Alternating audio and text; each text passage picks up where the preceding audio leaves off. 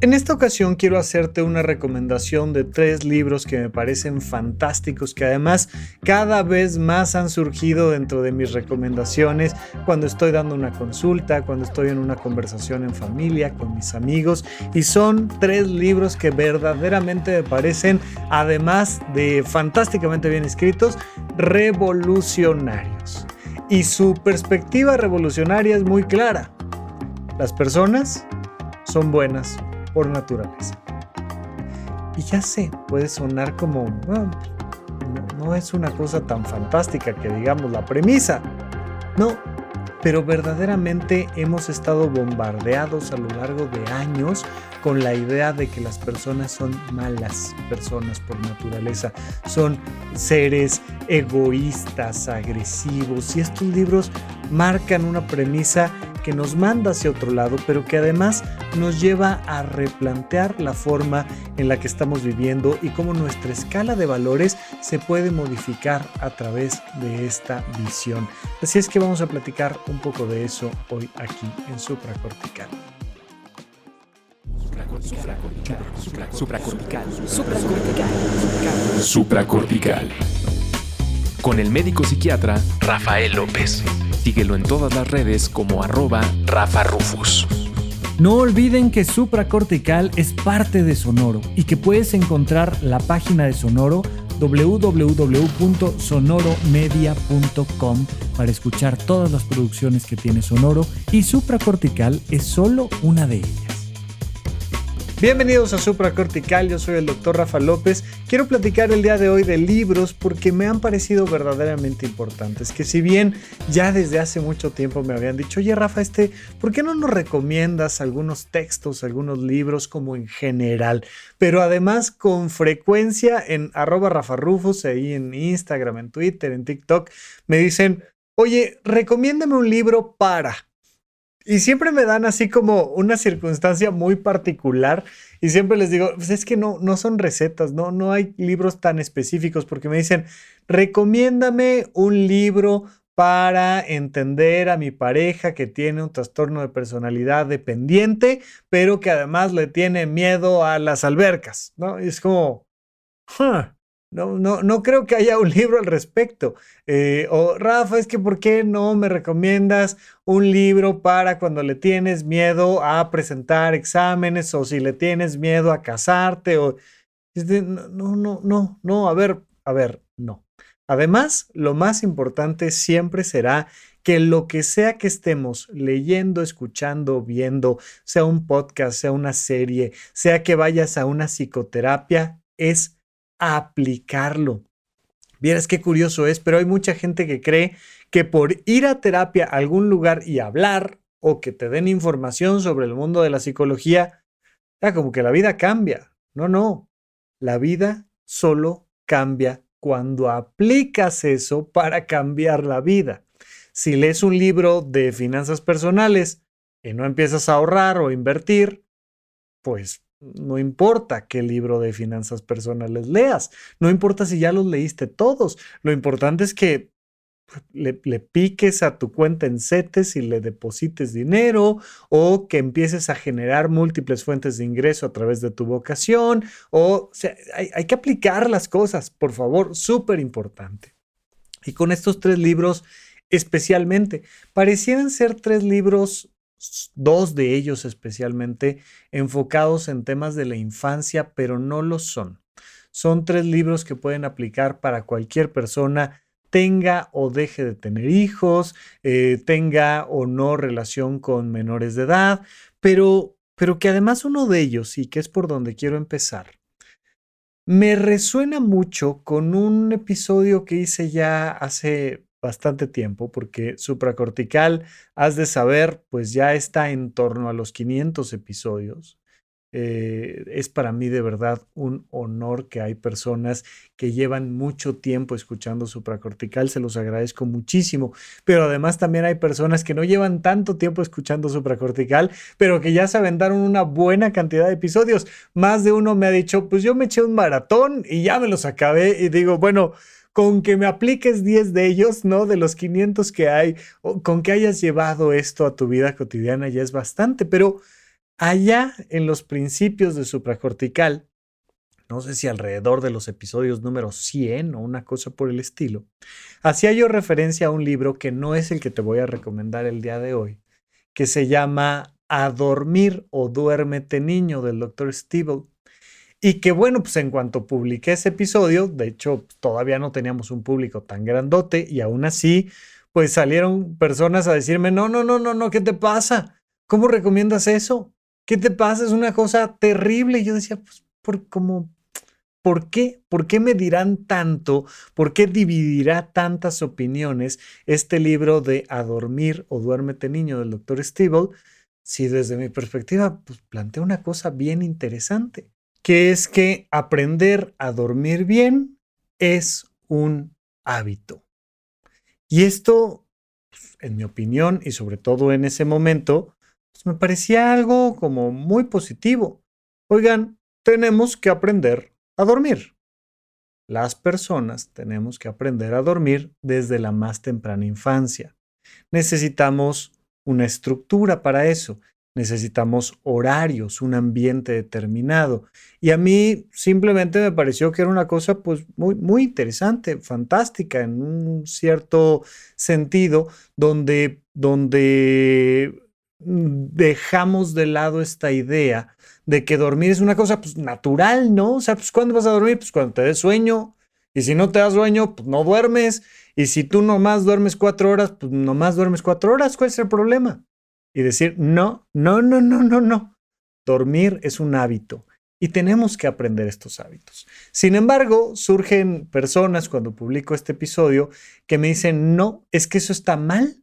Y además está muy mal porque plantea que hay que dejar ahí en la cuna a los niños a que se duerman y no importa si lloran, no hay que hacerles caso. Y, me empiezan a plantear una serie de cosas que yo digo, pues, pues, pues, pues más o menos, o sea, mm, ni tanto que queme al santo, ni tanto que no lo alumbre, y pues un poco ahí quedó. Pasaron los años. Y de repente me topo con este libro que sí te recomiendo un montón, que se llama Bésame mucho. Pésame mucho es un libro de Carlos González, es un doctor español, que desde el principio que estás revisando el texto te dice, a ver, hay dos perspectivas en la vida. Tú puedes estar a favor de los niños o en contra de los niños, es decir, a favor de los menores de edad o en contra de los menores de edad.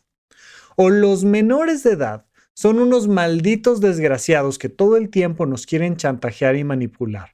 Y lo que tenemos que hacer es ponerles límites bien claros desde el inicio para que sepan quién manda y entonces los podamos ir enderezando y llevando por el camino del bien. Esa es una perspectiva. O los niños, los menores de edad, son buenos por naturaleza y simplemente están expresando sus necesidades dependiendo de la etapa a la que pertenecen y son seres sensibles, amorosos, inteligentes, amables. Punto. Y entonces plantea estas dos perspectivas. Y digo yo, mm, qué interesante. O sea, ¿por qué muchas personas ven este libro de, de, A Dormir o, eh, este, este, libro del doctor Stiebel como, como un libro que plantea que los niños son malos? Al menos desde mi perspectiva no lo veía así. Pero Carlos González empieza a poner una serie de ejemplos, una serie de ejemplos donde te va diciendo cómo pues la educación que hemos tenido desde el inicio de los años 1900, ¿no? Del siglo XX para acá, pues plantea esta cosa de y no, y no cargues al niño y no lo, vas a hacer llorón y no lo estés consintiendo y déjalo que este, se caiga, juegue solo y llore y no sé qué y tal y tú aléjate y ten cuidado porque si no lo vas a echar a perder. Hay que sacarlo pronto de la cama de los padres, hay que mandarlo a otra habitación y tiene que aprender a dormir solo y, y de repente Carlos González empieza a plantear esto y digo, mm, mira, no está tan descabellado el punto de vista y me empieza a resonar mucho más todos estos comentarios que me hicieron años antes de decir es que es peligroso y malo para la salud física y mental de los menores de edad que tú partas de la idea de que hay que dejarlos llorar desconsoladamente en una cuna. Y entonces, pues este texto de Carlos González, de este libro que sí te recomiendo un montón, que se llama Bésame mucho, dice, nosotros aquí estamos a favor de los menores de edad. ¿Por qué un niño llora en las noches? Pues porque emocionalmente necesita a sus padres. Oye, pero está en una casa segura, está en su cuna, tiene que aprender a dormir solo. ¿Por qué? Pues porque le hace un daño físico y psicológico a un niño dormir con sus padres hasta los 10 años de edad. ¿Por qué?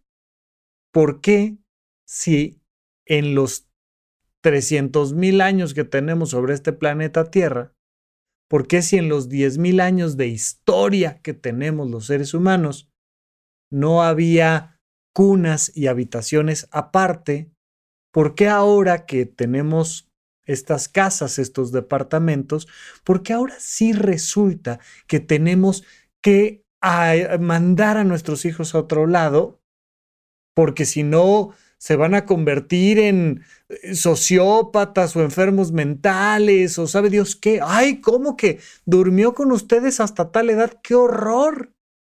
Y, lo lleva uno a reflexionar varias cosas. Lo, lo, lo habitual, lo natural, lo normal por cronología estadística, por historia, pues que en realidad los seres humanos durmamos juntos, en una misma habitación, dependiendo de muchas circunstancias sociales, económicas, históricas.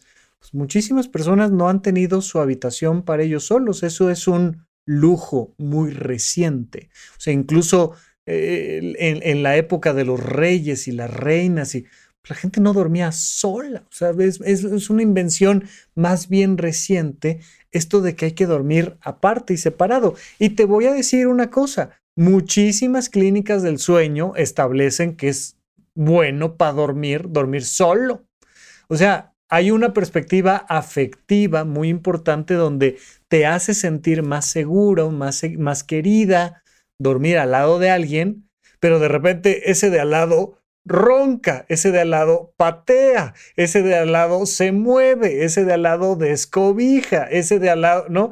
Incluso se ha visto que, que, pues, que la calidad del sueño disminuye con las mascotas. Yo me acuerdo en, la época en la que Penny estaba conmigo, que de repente en las noches de frío en invierno, pues nada más de repente sientes como un golden retriever te cae encima, así, ¡ay! ya sabes, te, haces a, a un rinconcito y eso no es del todo bueno para tu descanso. Si puedes dormir en tu habitación, con tu cama, a tus anchas, controlando condiciones de luz, de temperatura, de sonido, por favor, hazlo. Eso es algo bueno.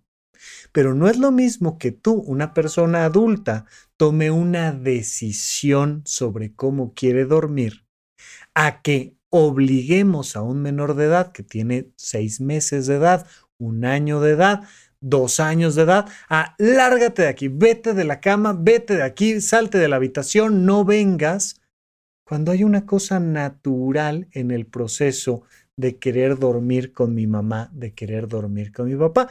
Y Carlos González lo va planteando y lo va planteando de maneras súper interesantes. Oye, Rafa, pero yo no tengo hijos. No, pero sí fuiste un menor de edad.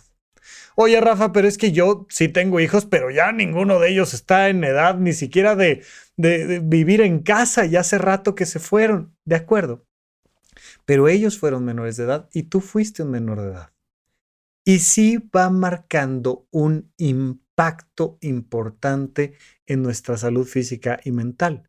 Solo el dormir en una habitación, no, no, no pero es un punto de partida muy interesante. Ahora, reitero, creo que sí, algo que siempre voy a defender, porque pues, al final normalmente la verdad se encuentra en un punto intermedio, es que dormir es un hábito. Pero bueno, para eso te recomiendo mejor hábitos atómicos y céntrate por favor en lo que significa dormir bien. Te lo he dicho infinidad de veces a lo largo de estos 500 episodios, dormir bien, comer bien, hacer ejercicio, tener actividades recreativas.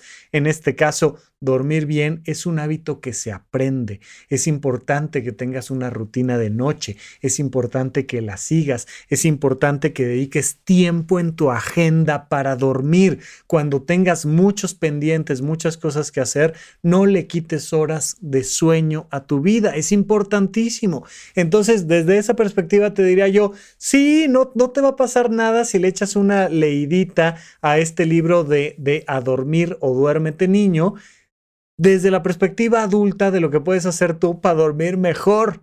Entender que dormir es un hábito, que es un hábito como comer con cubiertos, que es un hábito como este, ir cada, cada, cada, tres veces a la semana al gimnasio, cada tanto tiempo. O sea, es importante. Pero nos permite reflexionar cómo fueron tus primeros años de vida respecto a si dormías con papá o con mamá o no, o con ninguno de los dos, o cuáles eran las reglas para comer en casa. ¿Había alguien que te brindara afecto, cariño? Porque mucho de lo que marca este libro de, de, de Bésame mucho es la importancia de darle todo el afecto posible a nuestros menores de edad. Todo el afecto posible. ¿Quieren un abrazo? Abrázalos. ¿Quieren que los voltees a ver? Voltealos a ver. ¿Quieren ser escuchados? Escúchalos. ¿Quieren apapacho, beso? Por favor, besos y apapachos. Por eso el título es muy revelador, es Bésame mucho. Pues está muy bien. De todas maneras sigue pareciendo una cosa un tanto cuanto infantil, un tanto cuanto exclusiva para aquellas personas que tienen menores de edad. Pero luego viene este otro libro, bueno, de verdad intenso, increíble, rudo, al mismo tiempo súper eh, dulce y cariñoso. Es el libro de Bruce Perry. Bruce Perry tiene un libro que se llama El chico a quien crearon como perro ya desde el título, ya no suena Bésame mucho, ¿no? Ya, ya suena una cosa muy distinta y lo es. Porque este libro, El chico a quien crearon como perro, nos muestra una historia verdadera de un paidopsiquiatra que empieza a atender a menores de edad víctimas de violencia muy grave. De nuevo, vas a decir, oye, yo ni siquiera tengo hijos y yo no provengo de una historia violenta grave. Te estoy hablando de casos muy severos, de casos de abuso sexual, de casos de agresiones físicas, de casos de menores que presenciaron el asesinato de sus padres o de su madre o de cosas terribles. Evidentemente, uno de los casos que viene ahí a la mitad del libro pues es del chico a quien criaron como perro en una jaula transportadora para perros. O sea, te estoy hablando de casos graves. Sin embargo, marca, marca un punto muy interesante que es, no los hemos considerado como síndrome de estrés postraumático y estos niños probablemente tienen síndrome de estrés postraumático.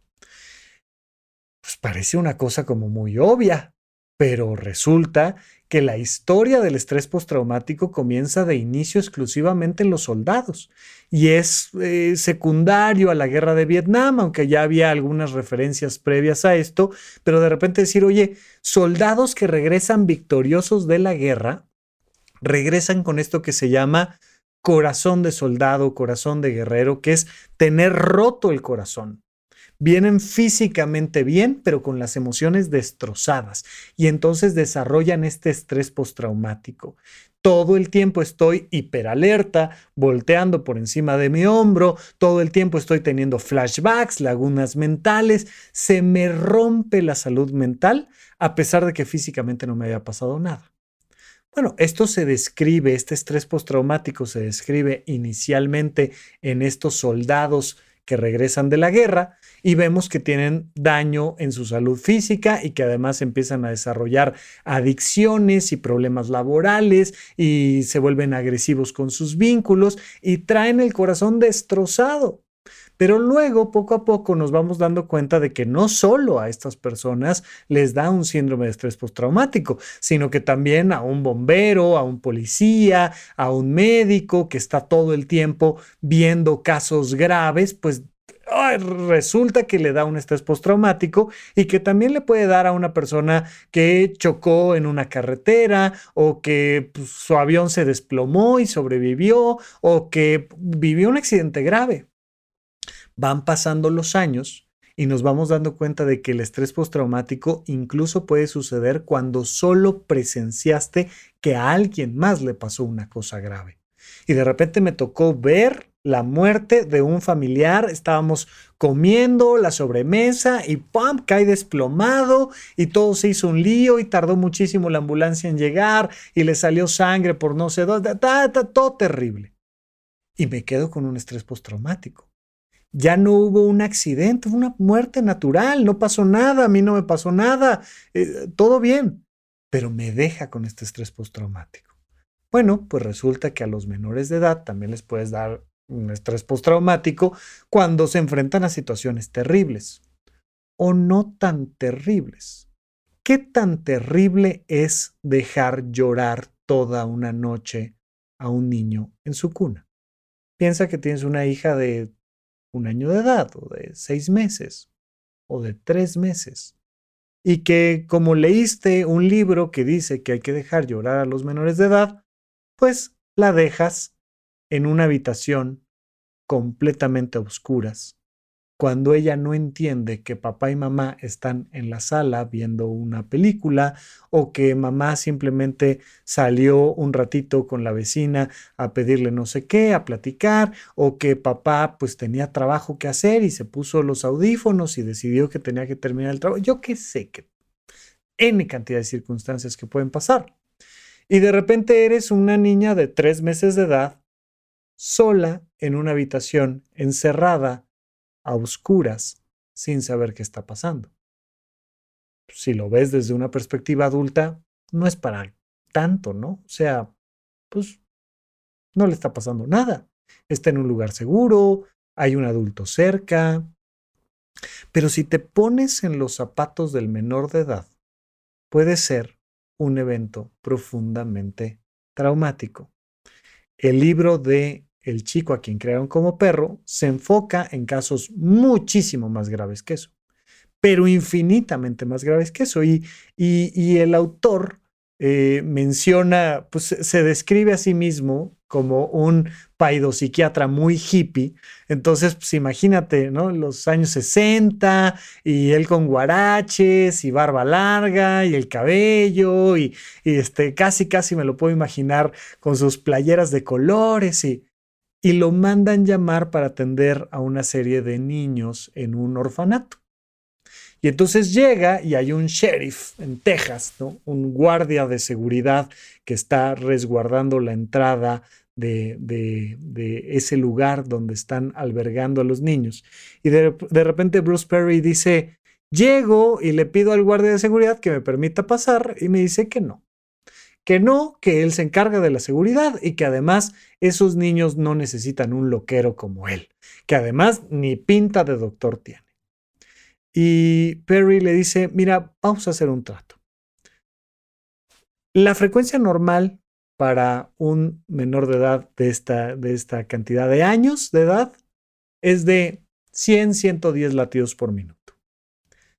Tú eres un sheriff, eres un policía, sabes tomar el pulso. Tómale el pulso a esa niña que está dormida. Tómale el pulso y si tiene menos de 150 latidos por minuto, me doy la vuelta y regreso por donde vine. El sheriff acepta la apuesta, se acerca, toma el pulso de la niña y la niña tenía una tremenda taquicardia. El, sheriff se, se, espanta tremendamente y dice, por favor, alguien llámele a un doctor, algo le está pasando mal a esta niña. Y entonces Perry le dice, yo soy doctor. No, bueno, uno, uno, uno de verdad. Yo soy doctor de verdad, ¿no? Y viene toda la explicación de, un psiquiatra para ser psiquiatra, primero tiene que ser psiquiatra. Y para ser psiquiatra, pues primero tiene que ser doctor de esos que recetan medicamentos para la gripa, de esos. Y entonces le empieza a explicar al sheriff como parte de los síntomas del estrés postraumático que puede tener una niña en, en un lugar como estos, pues es taquicardia, presión alta, vive en un constante estado de alerta, en una alarma constante. Está dormida, está en una cuna y está profundamente ansiosa. Esa ansiedad que tiene viene de su estrés postraumático, de haber perdido a su familia, de haber sido tomada por el gobierno, puesta en, una casa cuna y, y vive con el corazón roto, como el de los soldados. Y entonces, pues hay una serie de tratamientos farmacológicos para estas personas, pero particularmente hay un elemento crucial, que es una rehabilitación afectiva. Y conforme he ido platicando de, de este libro del chico a quien crearon como perro y de Bésame mucho, pues me voy dando cuenta de que muchos de mis pacientes, que son personas que han sufrido cosas mucho menos trágicas que las que narran en ese libro, se sienten profundamente identificados con el tema de decir, pues es que a mí no me volteaban a ver, pues es que no me hacían caso, pues es que no me querían, pues es que... Y todos hemos vivido infancias muy normales, entre comillas, muy normales, pero que van dejando una huella emocional más o menos alrededor de los años 90, 1990 más menos, surge toda esta idea en el mundo de la psicología de tú puedes ser feliz independientemente de lo que pase allá afuera. Y fue una perspectiva revolucionaria, porque todavía para los 80, 70, 60 y si nos vamos un poquito más para atrás, la perspectiva es, claro que puedes ser feliz, ¿sabes cuándo vas a ser feliz? Cuando tengas unos buenos estudios, un buen trabajo, una buena familia, una buena casa y unas buenas vacaciones para llevar a tu familia que tiene casa. Entonces vas a ser feliz. Y todavía traemos esta cosa muy meritócrata, muy de el éxito a través de lo material, que nos hace pensar, y bueno, hay N cantidad de personas en esta ciudad y en este mundo que me he topado que todavía traen metidas en la cabeza la idea verdaderamente de los años 40, de pues, que lo que se trata es acabar la escuela con buenas calificaciones para entrar a una empresa donde trabajas toda tu vida, tener la mayor cantidad de dinero y eso se llama felicidad. Por favor, o sea, eso ya hace años que lo dejamos atrás. Surge esta nueva perspectiva que nos dice, no, no, no, no, no, no. La felicidad está dentro de ti y tú tienes que hacerte cargo de tu felicidad. Y tú puedes ser una persona feliz con trabajo y sin trabajo, con pareja y sin pareja, con vacaciones y sin vacaciones, con casa con alberca y sin casa con alberca. Tú puedes ser feliz. Tienes que aprender a resolver tus heridas internas, tienes que aprender a desapegarte del pasado, a vivir en el aquí y en el ahora, a manejar tu ego. Tienes que aprender a desarrollar esta felicidad interior. Y es todo un movimiento que a la fecha sigue resonando mucho, pero que poco a poco empieza a marcar puntos límite. Empiezas a llegar a un techo donde de repente las cosas dicen, oye, pues, no, ¿sabes qué? Pareciera ser que no, que no es suficiente. Y me ha tocado a muchísimas personas platicar con ellas en terapia que dicen, es que, ¿qué tengo que resolver? Porque yo ya, así ya, mi infancia, mi vida, mi, mi esfuerzo personal, ya lo hice y todavía no alcanzo a tener esta vida que quiero tener. Y les digo, pues es que hace falta una cosa muy importante que es el contexto. Y del contexto vamos a hablar en un momento más cuando regresemos de un corte aquí a supracortical. ¿En dónde, cuándo y para qué escuchas supracortical? Comparte tu experiencia en redes sociales para que más personas conozcan este podcast. Sigue al Dr. Rafa López en todos lados como arroba Rafa Rufus. Estamos de regreso con ustedes en Supracortical. Recuerda que puedes platicar conmigo a través de arroba rafarufus con doble red medio en mis redes sociales, Twitter, Instagram, TikTok, etcétera, etcétera, que estamos teniendo un montón de eventos presenciales que todos los puedes encontrar en eventos.horizonte1.com y que además ahí está la plataforma de Horizonte 1 donde tenemos cursos pregrabados y un montón de actividades en tiempo real, vía virtual, además de los descuentos y eh, eventos presenciales que ya te estoy platicando, pero que en Horizonte 1 pues te encuentras los cursos de el conocimiento de uno mismo, los cursos de finanzas personales, de organización y productividad. Hemos tratado de crear una plataforma que forma una comunidad que justamente trata de modificar este último elemento que te quiero decir, que es el contexto. De hecho, mucho de lo que hacemos en los retiros, ahora tuvimos retiro en Tepoztlán, tendremos el próximo año, en abril, de nuevo retiro en Tepoztlán, Morelos, y ahí lo que trato de trabajar con las personas que asisten al retiro y que me hacen el honor de acompañarme, es modificar el contexto. Por supuesto, definitivamente creo que es muy importante que tengas un buen trabajo y unas buenas finanzas. Por eso te damos estos cursos de finanzas personales. Por otro lado, por supuesto que tienes que aprender a tú ser feliz y resolver tus temas personales internos. Pero nos falta una pata más en esta mesa, que es, por favor, tenemos que entender que el entorno es importante.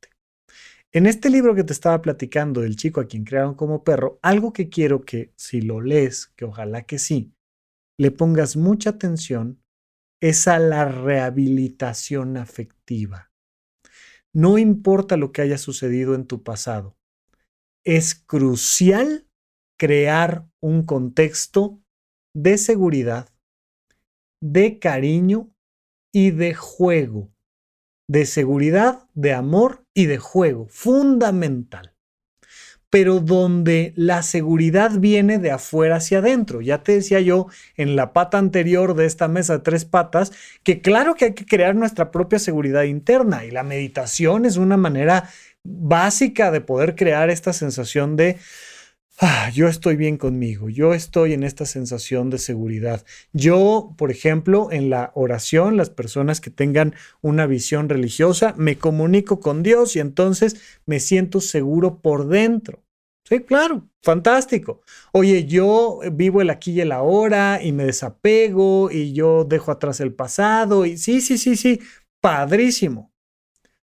Pero nos hace falta también estar en un lugar cuyas condiciones físicas nos hagan sentir seguros. Un lugar bien iluminado, con este, puertas, ventanas adecuadas, eh, un lugar donde no estés escuchando todo el tiempo ambulancias y patrullas y balazos, o sea, que tu entorno se sienta seguro es un elemento crucial para tu rehabilitación emocional. Oye, yo solo tengo un poquito de ansiedad y nada más de vez en vez me mandan algún antidepresivo, algún ansiolítico. Bueno, considera que tu entorno podría ayudarte mucho a disminuir esa ansiedad. Así como estas personas en este libro que vas descubriendo lo dañadas que están por las circunstancias de su pasado, pero cómo en el presente transformar esa situación puede generar una rehabilitación tremenda. Y entonces atender tu ansiedad, atender tu depresión, atender tu irritabilidad, atender tu trastorno de personalidad, atender las cosas que tú tienes, simplemente el estrés. Vivimos bajo mucho estrés.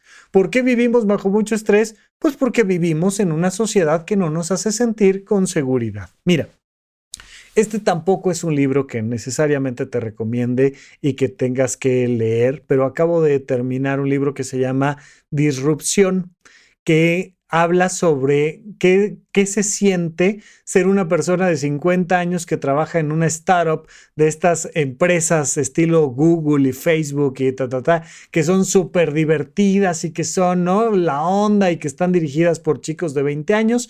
Está, está esta, esta película de El aprendiz que marca básicamente la misma historia.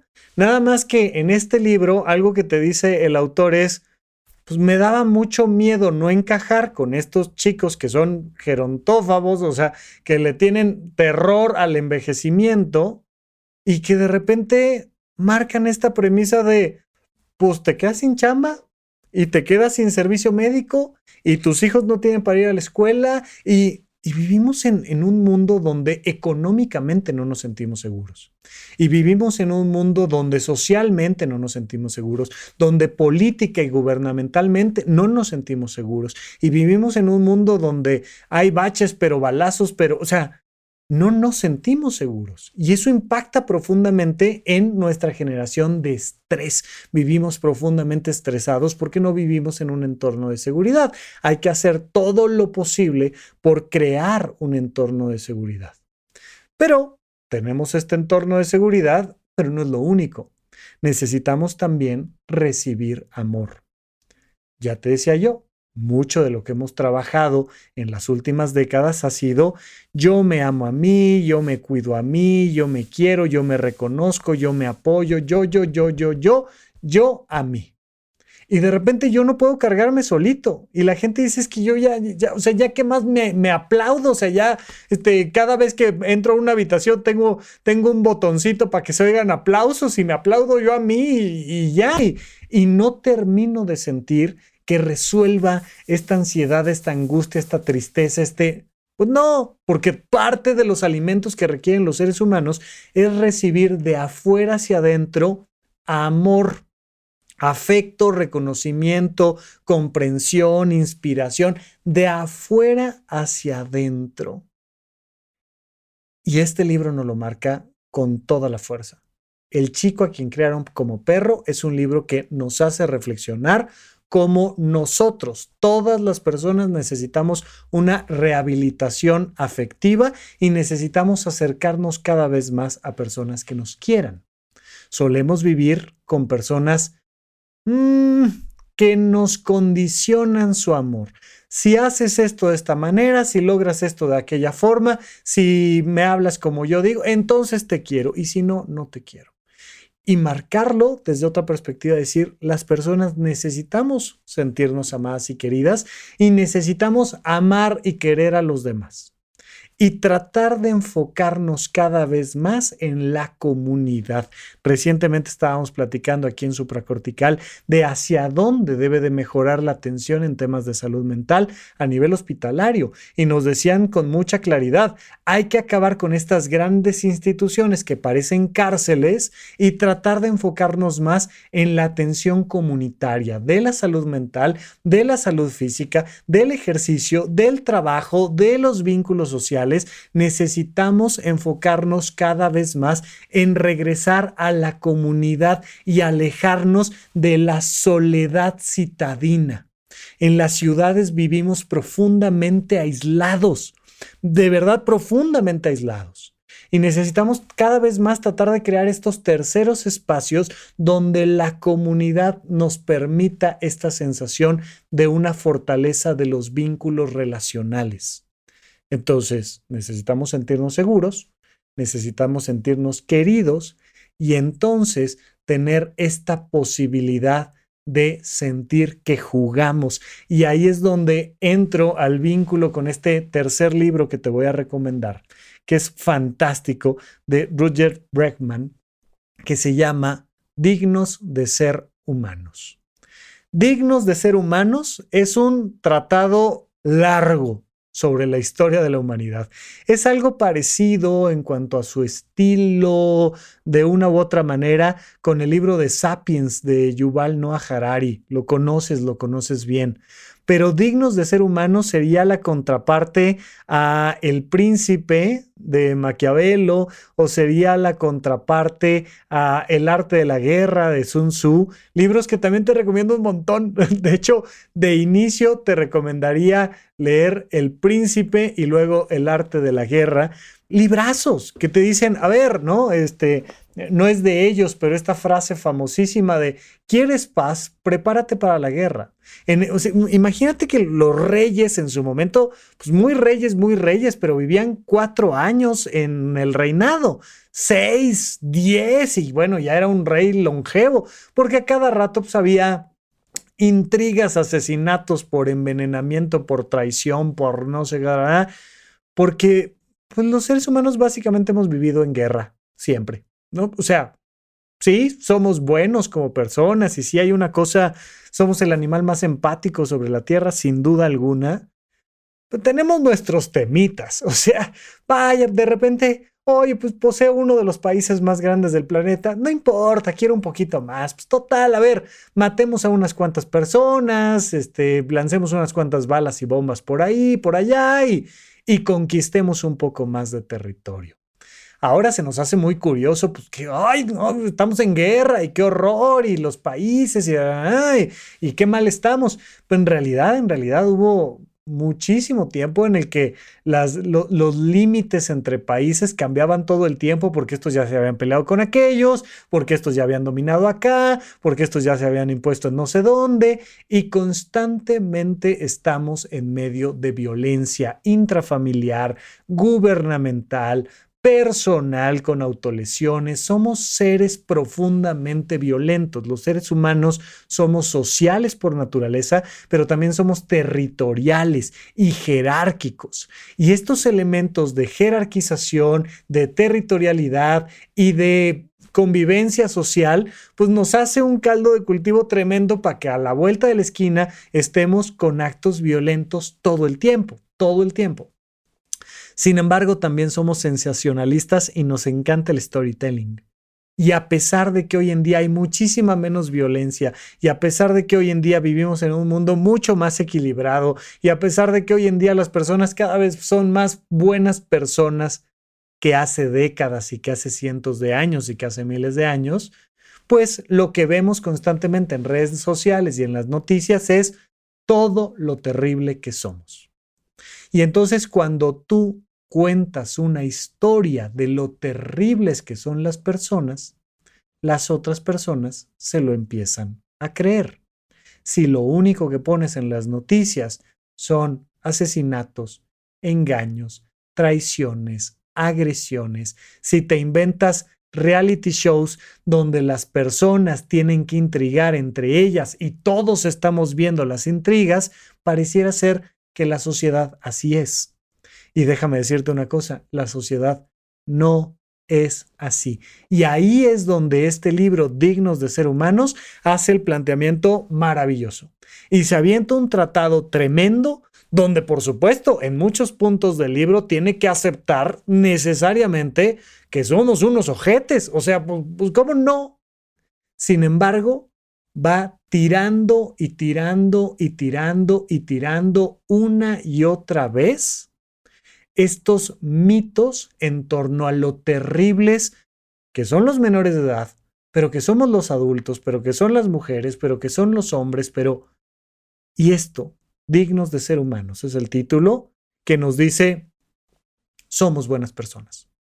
Los seres humanos somos buenas personas por naturaleza.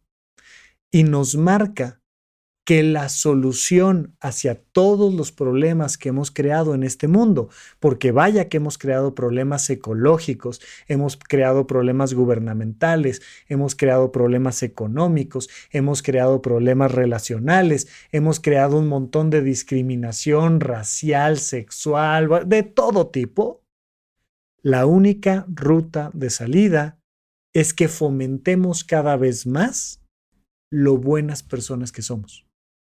Y para eso hay que empezar a entender que somos buenas personas y que nos sentimos profundamente bien cuando ayudamos a los demás.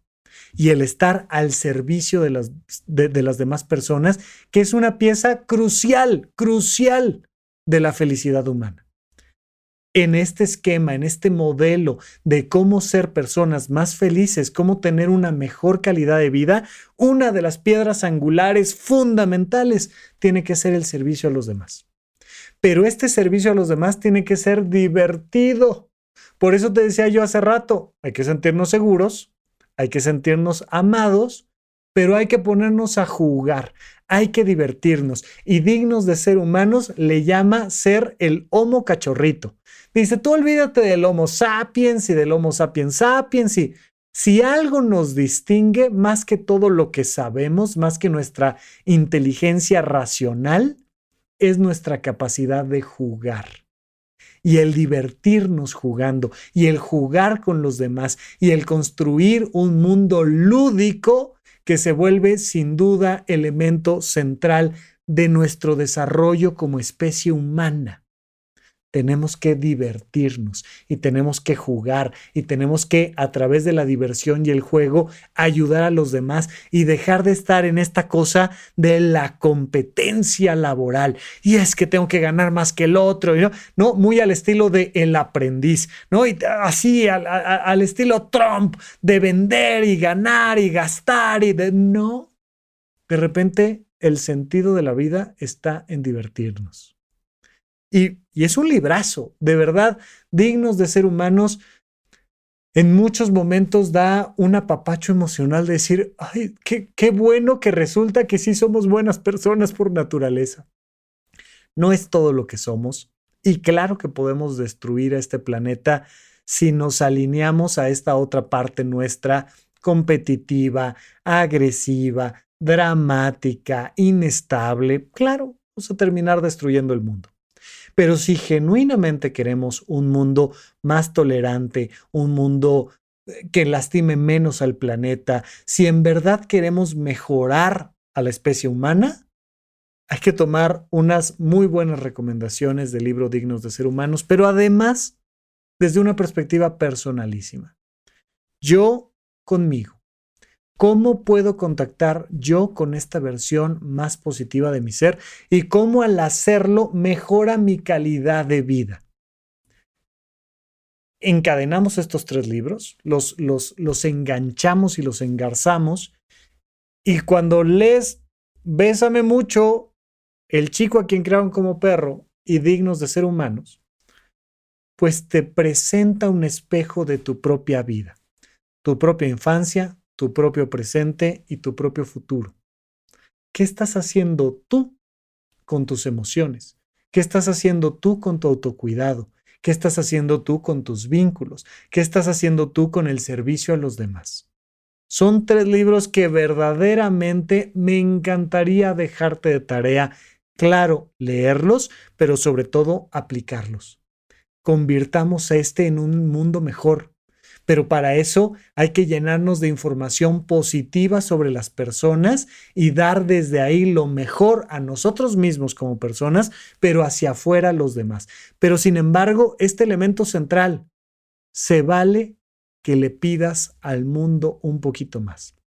Que de fuera hacia adentro busques vivir en un lugar más seguro, con condiciones más adecuadas, económicas, políticas, físicas, todo pero que también busques relacionarte con personas que te quieran un poquito más. De repente esta cosa de Rafa es que no, no, no sé si estoy siendo demasiado tóxica pidiéndole a mi pareja que me quiera. Por favor, es tu pareja. Se vale pedirle a mi pareja, a mis hijos, a mis padres, a mis amigos, eh, oigan, quiéranme. Pero como estamos tan acostumbrados a que quien pide brazos hay que dejarlo llorar, pues entonces nos parece una cosa terrible estarle pidiendo a las demás personas que nos quieran. Eso, por favor, tiene que empezar a cambiar. Tenemos que normalizar esta posibilidad de pedir afecto y de dar afecto cuando alguien nos lo pide. Pero sobre todo, hay que divertirnos y hay que jugar, hay que disfrutar de esta vida, hay que hacer eso que realmente quieres hacer por el puritito gusto de hacerlo siempre con responsabilidad, siempre con madurez, siempre cuidando los elementos cruciales de nuestra vida, pero hay que hacerlo. Te dejo estas recomendaciones y ya seguiremos platicando por acá en Supracortical. Te mando un gran abrazo, hasta la próxima. Gracias por escuchar Supracortical. En verdad me interesa muchísimo conocer tu opinión sobre este episodio o cualquier otro que quieras platicarme. Puedes encontrarme como arroba rafarufus en Twitter, en Facebook y en Instagram. Quiero darte las gracias por escuchar Supracortical y sobre todo por suscribirte y seguirme donde sea que estés escuchando este programa y así te puedes enterar todo el tiempo de nuestros próximos estrenos.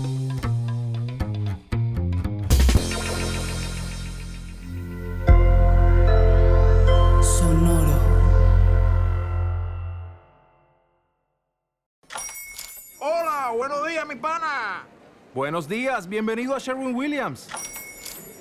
¡Ey! ¿Qué onda, compadre? ¿Qué onda? Ya tengo lista la pintura que ordenaste en el ProPlus app. Con más de 6.000 representantes en nuestras tiendas listos para atenderte en tu idioma y beneficios para contratistas que encontrarás en aliadopro.com. En Sherwin Williams somos el aliado del PRO.